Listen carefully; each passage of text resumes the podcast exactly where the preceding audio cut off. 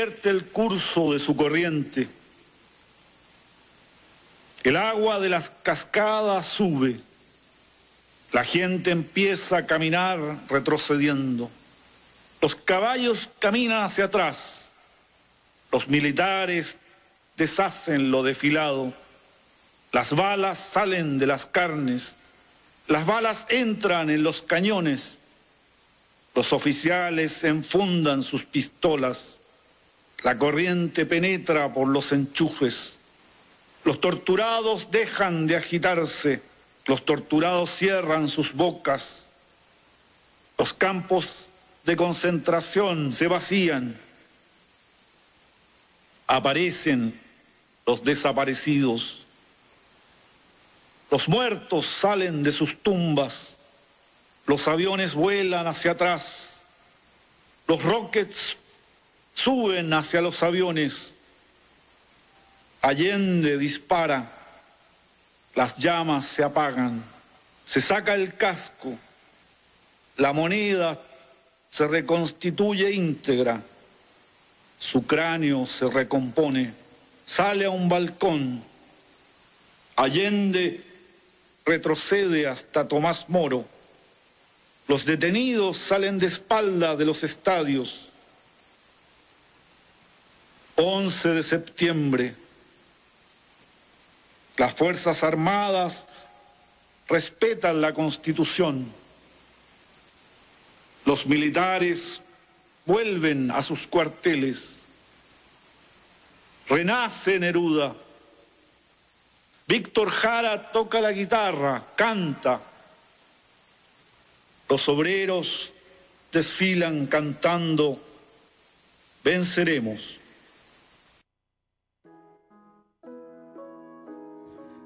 Hola, ¿cómo están? Hoy jueves 7 de septiembre, Arti Pololeo completamente en vivo desde los estudios de Holística Radio.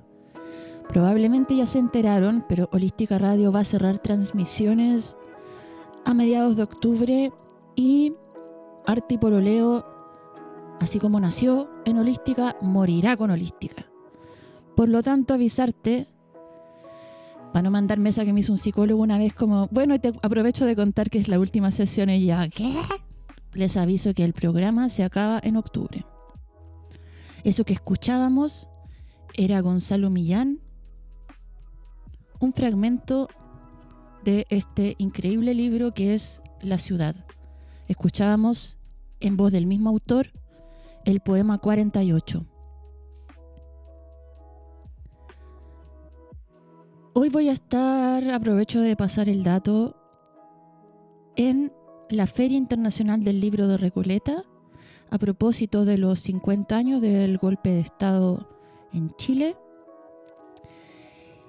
Em, la feria está con todo orientada, por supuesto, a la memoria y voy a estar con mis compañeras bebesaurias en un conversatorio a las 18 horas en el escenario Lumi Videla, absolutamente gratuito como todas las actividades em, que se están llevando a cabo en este contexto de la Feria Internacional del Libro Memoria, Futuro y Derechos Humanos. Un último aviso, la próxima semana es la despedida oficial de mi otro podcast que también, que en paz descanse, El absurdo mundo de Josefina. Se reagendó por razones que escapan a mi control completamente, que tienen que ver con el local, y como no quisimos cambiar de local, se reagendó. Es el próximo jueves 14 a las 20 horas.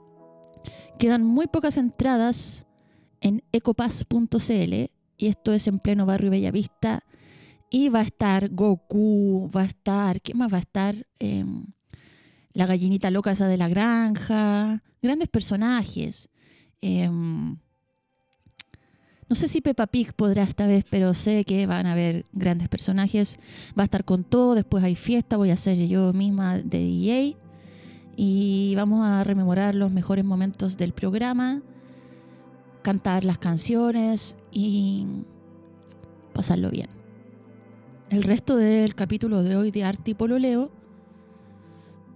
está dedicado completamente al texto Albinoni de Alejandro, Alejandro perdón, Cabrera Olea.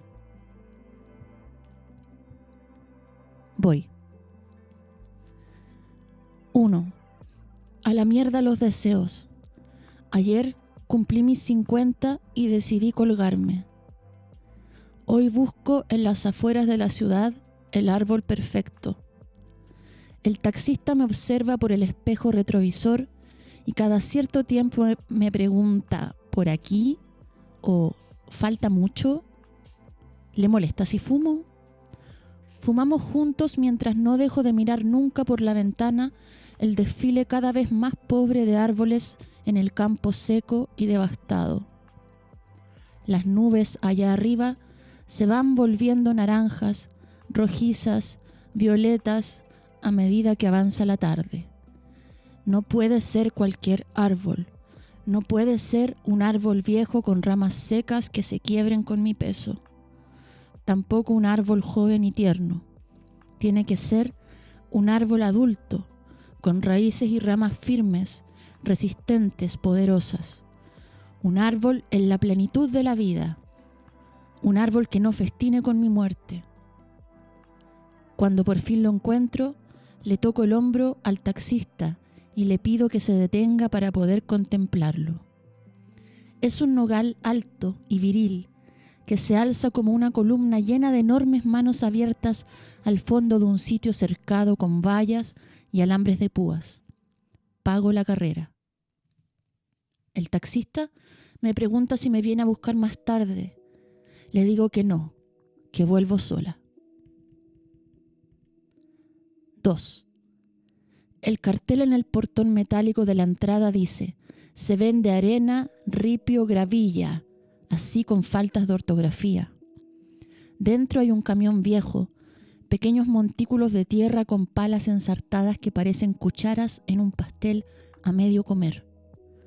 Unos metros a la izquierda del camión hay una casa.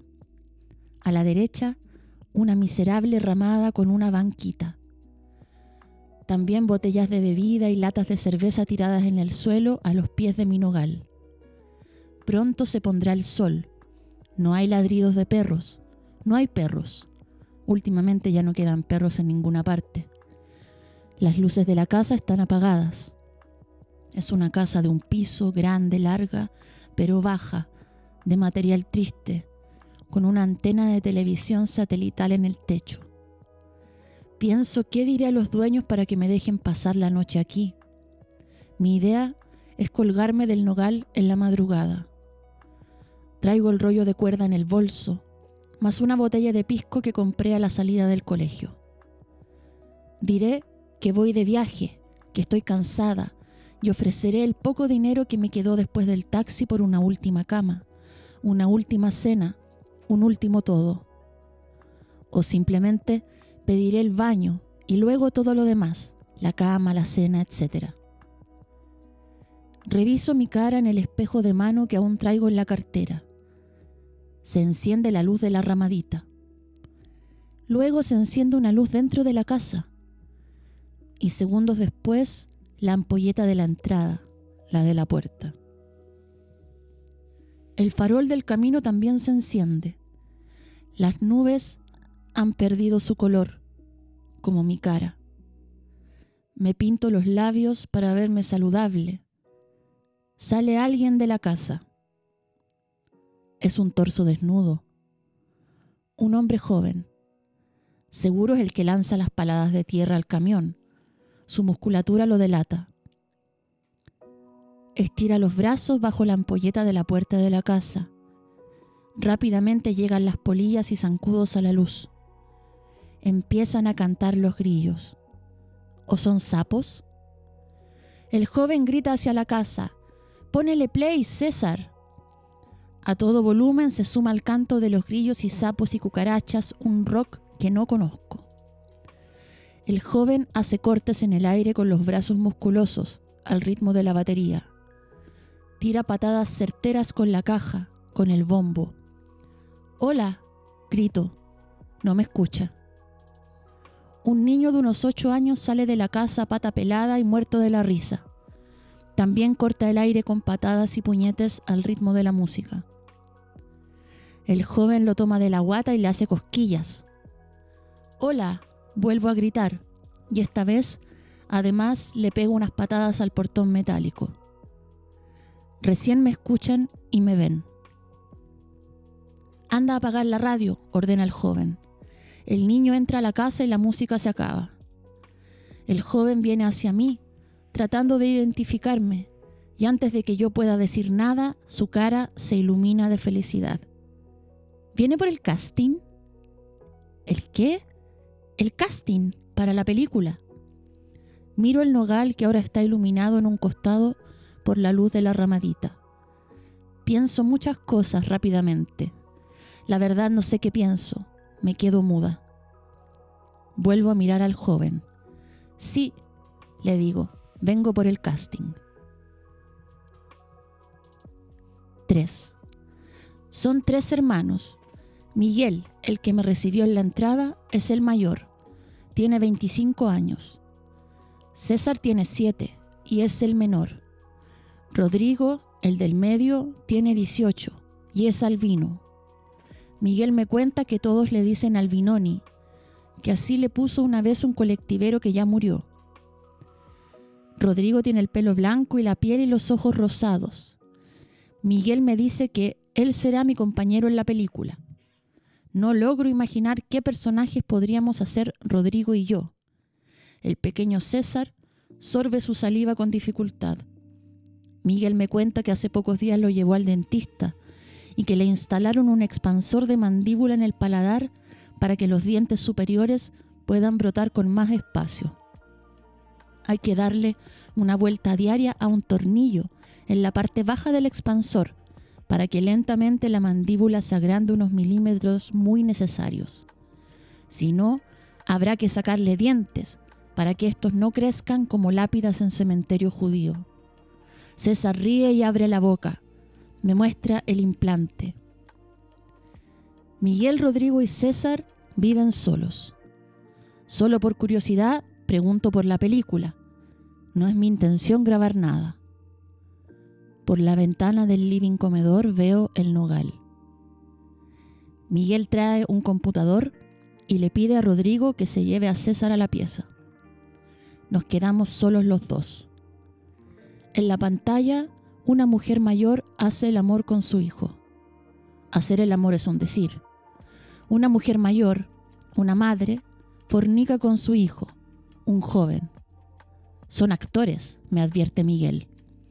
Es un género que él ama.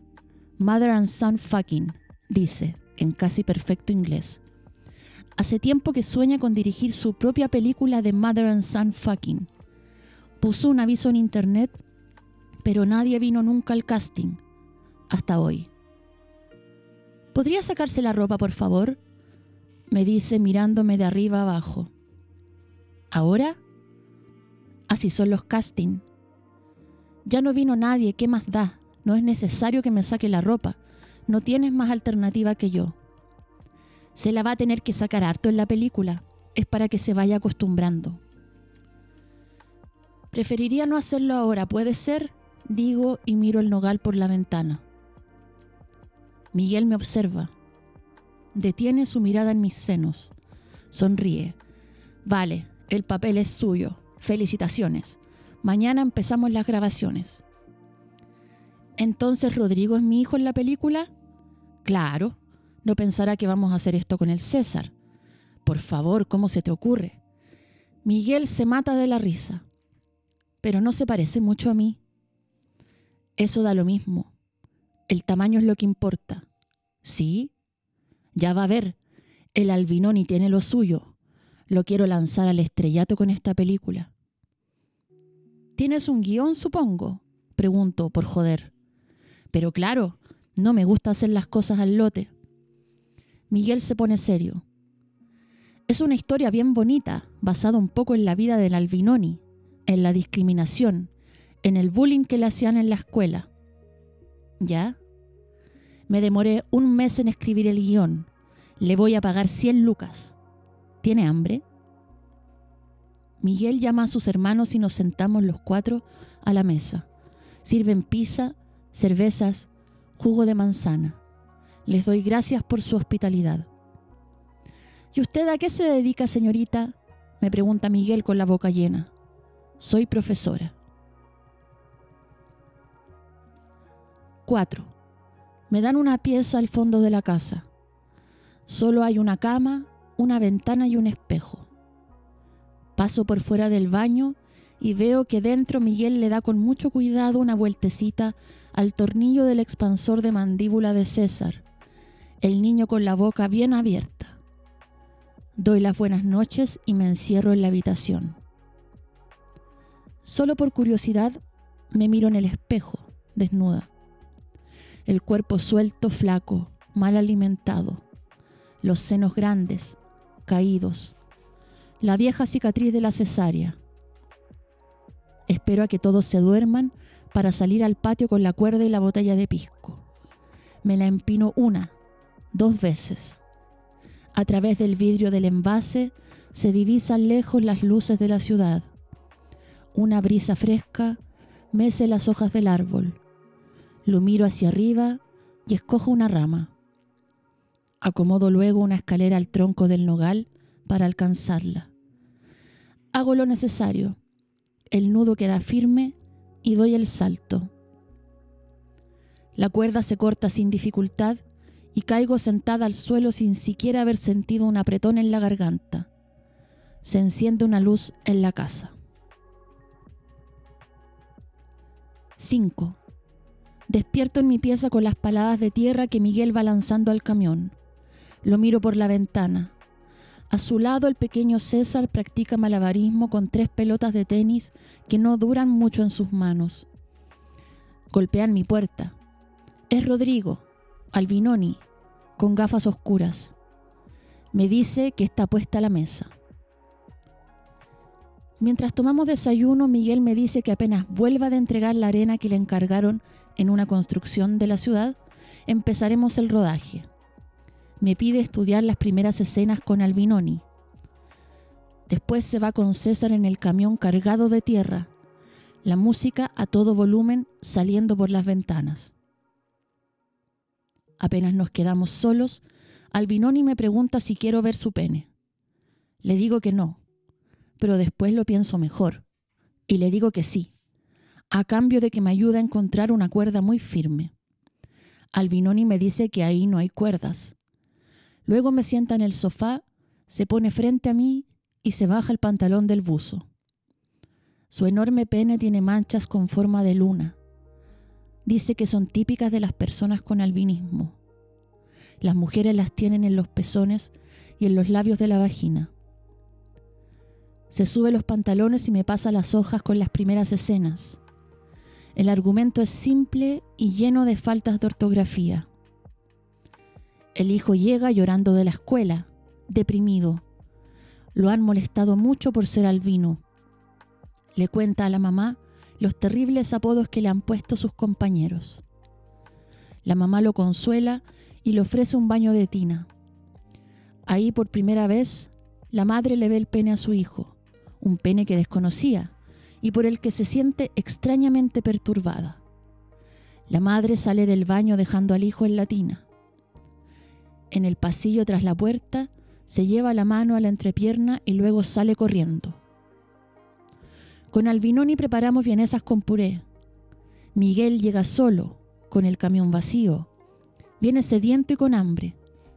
Me dice que dejó a César en un semáforo de la ciudad haciendo malabarismos con las pelotas de tenis. Entiendo que no va a la escuela y no me extraña. Hace tiempo que los niños dejaron de ir a las escuelas y hace tiempo también que los profesores empezaron a suicidarse. La situación para Miguel es ideal. Sin César podemos grabar tranquilos.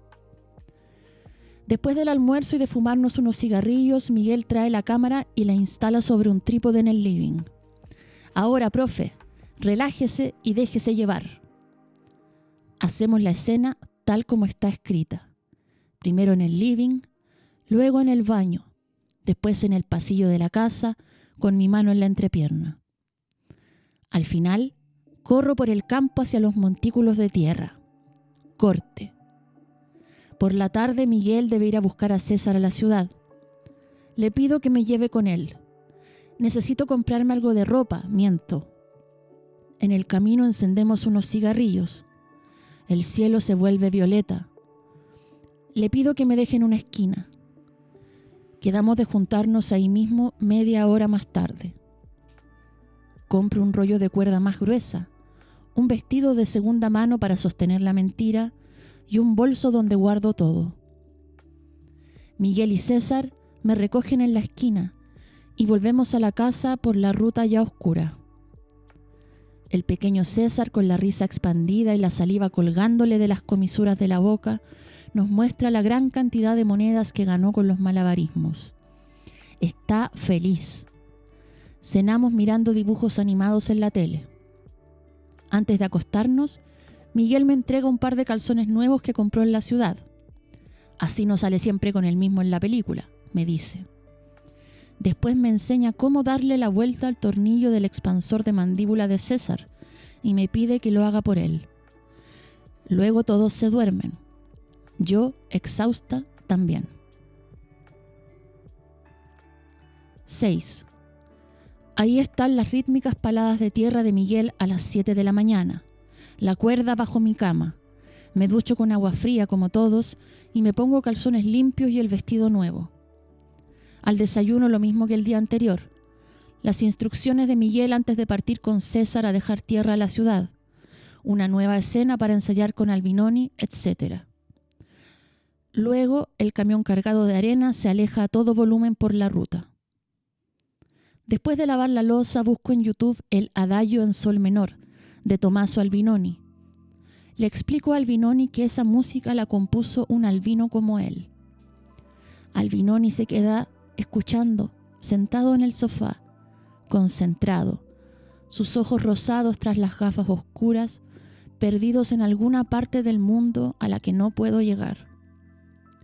Lo miro desde la mesa del comedor, cuando se acaban los nueve minutos de música, Albinoni se levanta del sofá y la pone una vez más, fuerte, para acompañar nuestro ensayo.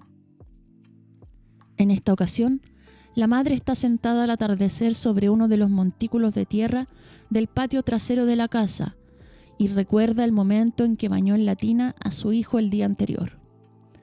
Lentamente, a medida que el sol se hunde en el horizonte, la mano de la madre se hunde en su entrepierna, hace un lado el calzón y se acaricia y frota el clítoris hasta el orgasmo.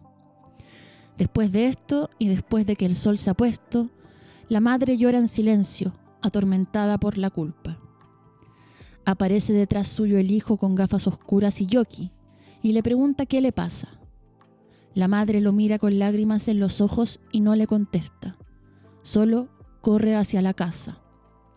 Al parecer la madre siempre corre lejos del hijo, que ya nunca más volvió a la escuela. Con Albinoni preparamos tortilla de atún y arroz y ensalada de tomates. Miguel llega al almuerzo, solo. Le pregunto por César, por si almuerza y dónde. Miguel me dice que César come completos en un carro a una cuadra del semáforo donde hace sus malabarismos. Levantamos la mesa y esperamos el atardecer para grabar la escena. Antes empino una, dos veces la botella de pisco en mi habitación. Luego, sentada en el montículo de arena, me masturbo sin ningún pudor ante el sol que se pone. Miguel está contento.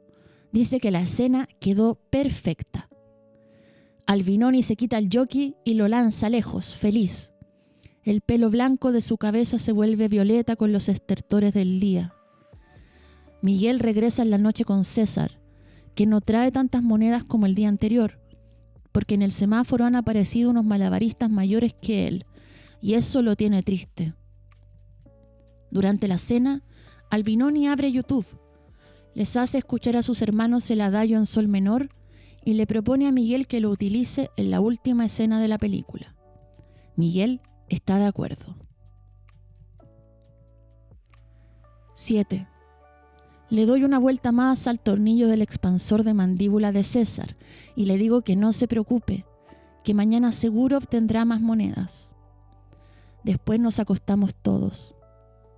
Tendida en la cama, No puedo evitar reconocer el orgasmo frente al fin de la tarde como el más bello de mi vida. Sacudo la cabeza, palpo la cuerda bajo la cama. Sigue ahí. Salgo con ella en mis manos al patio, en silencio. La luna está alta en el cielo. Cuando llego frente al nogal, oigo el adagio en sol menor sonando bajito en la pieza en penumbras de Albinoni. Me acerco a su ventana Sé que no me escucha. Estoy descalza, la cuerda enredada en mis dedos. A la luz de la luna distingo el enorme pene de Albinoni sacudiéndose en su mano. 8. Las siguientes escenas que grabamos después de los almuerzos, mientras el pequeño César, a pesar de la dura competencia, aún malabarea en la ciudad, son de sexo oral, tanto de Albinoni hacia mí, es decir, del hijo a la madre, como de la madre al hijo. La madre, ya no pudiendo contener el deseo hacia su hijo, entra a la pieza del muchacho en la hora de su siesta. El cuerpo desnudo y rosado descansa sobre la cama, y la madre, en un homenaje de Miguel a una película llamada Tabú, que me mostró en el computador, toma el enorme pene del hijo entre sus manos y se lo mete a la boca. El hijo despierta y exclama, sorprendido, tal como en la película de Kay Parker, Jesucristo. Hasta ahí el homenaje, porque en Tabú el hijo penetra en esa escena a la madre. En la película de Miguel solo hay sexo oral. Yo primero al Binoni hasta dejarlo muy erecto, luego al Binoni a mí hasta dejarme muy mojada, y de nuevo yo a Albinoni hasta hacerlo eyacular sobre mis senos. Desde ese momento, desde esa escena, todos en la casa me llaman señorita Parker. En un arranque de creatividad le sugiero a Miguel un título para su película, Ediporn. Miguel no entiende por qué un nombre tan feo. Como buena profesora, le cuento la historia de Edipo y le explico su relación con el género de Mother and Son Fucking. Muy obvio todo. A Miguel termina pareciéndole excelente, sobre todo porque le confiere, según él, un aire más elevado al producto. 9. Hoy le doy la última vuelta al tornillo del expansor de mandíbula de César. Ahora, con el expansor ya regulado dentro de su boca, solo queda esperar cuatro meses hasta que termine el tratamiento. Es sábado, no hay repartos de tierra en el camión, tampoco grabaciones. El pequeño César está en casa, además. Hace mucho calor. Nos bañamos todos en una piscina plástica que Miguel armó bajo la sombra del nogal, para que Albinoni no sufra quemaduras de sol. Tomamos cervezas, comemos anticuchos asados en la parrilla de la ramadita, escuchamos rock a todo volumen hasta que atardece. Antes de que oscurezca completamente, tomo un tarro de pintura y con una brocha corrijo las faltas de ortografía del cartel en el portón metálico de la entrada. Ahora dice ripio y no ripio. Ahora dice gravilla y no gravilla. Sentada encima de un montículo de tierra, tomo una piscola, fumo un cigarrillo, miro la luna llena, que es la misma luna dibujada en el pene de Albinoni, y después de mucho tiempo recuerdo a mi madre. 10. El domingo me acompañan los muchachos. Se bañaron con agua caliente, se vistieron con ropa limpia, se echaron colonia. Ahora vamos los cuatro en la cabina del camión hacia el asilo de ancianos Santa Marina. Escuchamos el adagio en sol menor de Albinoni en la radio. Comemos huevos duros que preparé en la mañana. La vieja está sentada junto a otros viejos bajo el parrón del patio no se acuerda mucho de mí, no me reconoce. Las que sí me reconocen son las auxiliares. Me pasan facturas y una jaula con un pajarito. Me dicen que mi madre lo rescató anteayer de las garras de los gatos que andan por los techos del asilo. Es un zorzal muy chiquito, con el ala derecha herida. Seguro se cayó del nido. César alucina con el pajarito. Con el celular de Miguel nos sacamos una selfie o una selfie no sé cómo se dice, los cuatro con mi mamá, yo dándole un beso en la mejilla, como en los viejos tiempos, y delante de todos el zorzal herido. De vuelta de la ciudad en el camión ya por la tarde, el pequeño César trae al pajarito enjaulado encima de sus piernas. Póngale un nombre, señorita Parker, me dice. Lo pienso un segundo y digo, selfie. 11. Selfie se incorpora como actor a las grabaciones. La idea es conservarlo hasta que su alita herida se mejore y aprenda a volar. En la escena de la cocina, cuando Albinoni me sorprende por atrás mientras yo cocino y me baja el calzón y me pasa el pene por entre las nalgas, aún sin penetrarme, el zorzal chilla, desaforado, desde su jaula encima del refrigerador. En la mañana, antes de irse a sus malabarismos en la ciudad y por las noches, cuando regresa con Miguel, César lo alimenta con migas de pan remojadas en agua. Durante el día nosotros le damos también trocitos de sandía y cuáquer con leche. Es una sensación muy extraña meterle profundo el dedo en el pico. Selfie lo abre grande, bate el ala buena, la izquierda, y grita, o grazna, o canta, de puro contento. Ya pronto, supongo, vendrá la escena de la penetración. Le pido a Miguel que me adelante algo de las 100 lucas para pagar las cuentas del asilo de mi mamá. Me da 50 y me acompaña a pagar. No aceptan el dinero y nos venimos con mi madre de vuelta en el camión. En el camino, a Miguel se le ocurre incorporarla en una escena de la película. La anciana madre de la madre, observando cómo el nieto penetra a su hija mientras el zorzal selfie chilla y el adagio en sol menor suena. Le digo que está loco. Miguel se disculpa. 12. Sueño de la señorita Parker. Es mayo, un domingo, el Día Internacional de las Madres, el Día Internacional de las Mujeres que duermen siempre del lado de la cama que está más cerca de la puerta del dormitorio, el Día Internacional de las Mujeres que duermen siempre del lado de la cama que queda más cerca de los hijos. La señorita Parker observa el horizonte desde el balcón de un hotel y piensa, no se traen hijos al mundo para enseñarles uno a ellos nada, sino para aprender uno de ellos todo. La señorita Parker sale del hotel. Es temprano en la mañana. Busca a sus hijos y los encuentra a todos. Son muchos embobados ante un varamiento masivo de ballenas en la playa fría. Uno de sus niños, el pequeño César, le sonríe abiertamente con su mandíbula expandida. Se acerca a ella y le regala una hermosa rosa roja. La señorita Parker lo toma de la mano e ingresa con él al vientre de una de las ballenas varadas. En un rincón de esa especie de cueva hay una caja con explosivos. La señorita Parker le ata al pequeño César un cinturón de dinamita alrededor del cuerpo y luego lo manda en taxi a la ciudad. El niño César Bomba explota en la plaza de armas masacrando a dos mil personas en el acto. La señorita Parker despierta agitada junto a su anciana madre. Las dos duermen juntas en la misma cama, la vieja del lado de la puerta. 13. Yo, la madre, finalmente me entrego al deseo y fornico con mi hijo en la penúltima escena de la película. La penetración que ocurre bajo la ramadita es intensa y bastante dolorosa. Albinoni me hace daño con su pene gigante tatuado de manchas lunares. Después, el clímax y los besos con lengua.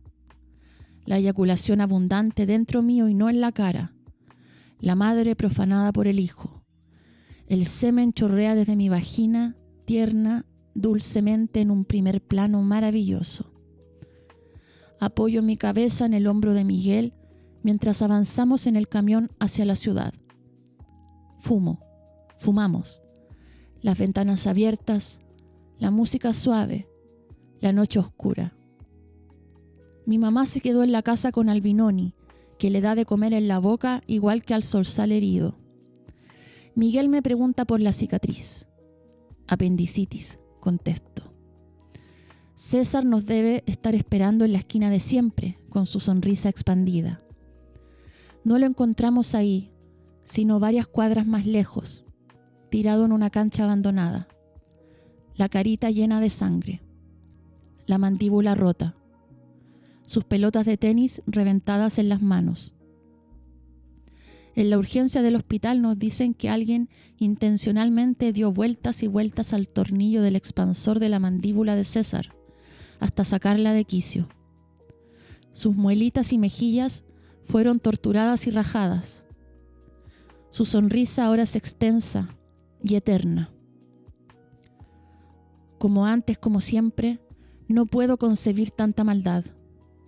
Miguel sale enseguecido a la calle. Apalea a los malabaristas del semáforo de César. Lo detiene la policía. Lo retiro al día siguiente del cuartel. Le doy un abrazo. Lo beso en la boca. Miguel llora de rabia.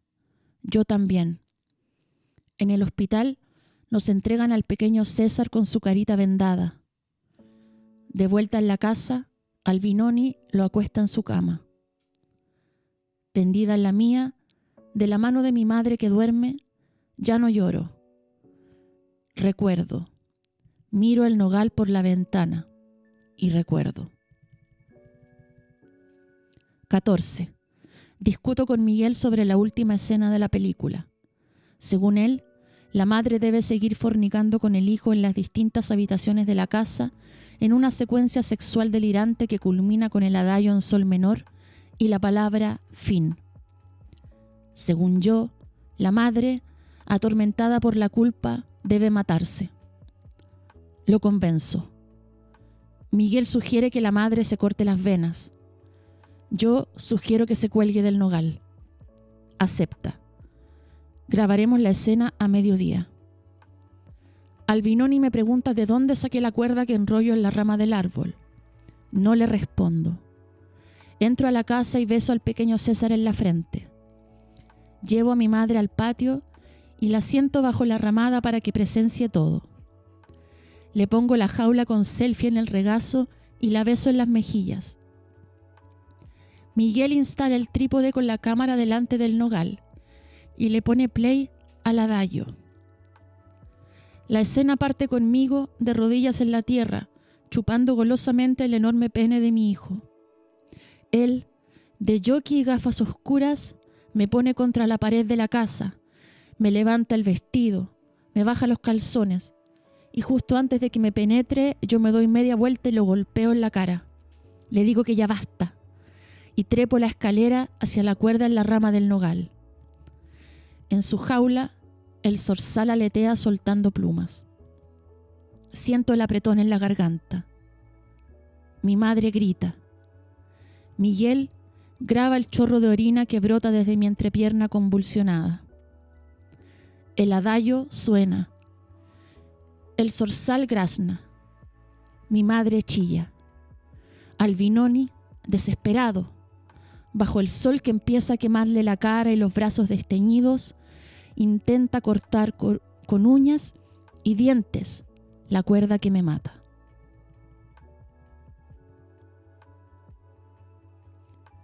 Bueno, esto fue por hoy Arte y Pololeo.